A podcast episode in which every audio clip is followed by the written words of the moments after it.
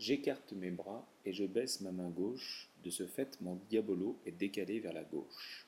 J'enfile ma jambe droite à droite du diabolo et je ferme mon caillet avec ma main gauche. À noter, il est plus intéressant de faire tourner le diabolo de la gauche vers la droite car je ne m'oppose pas au sens de rotation du diabolo.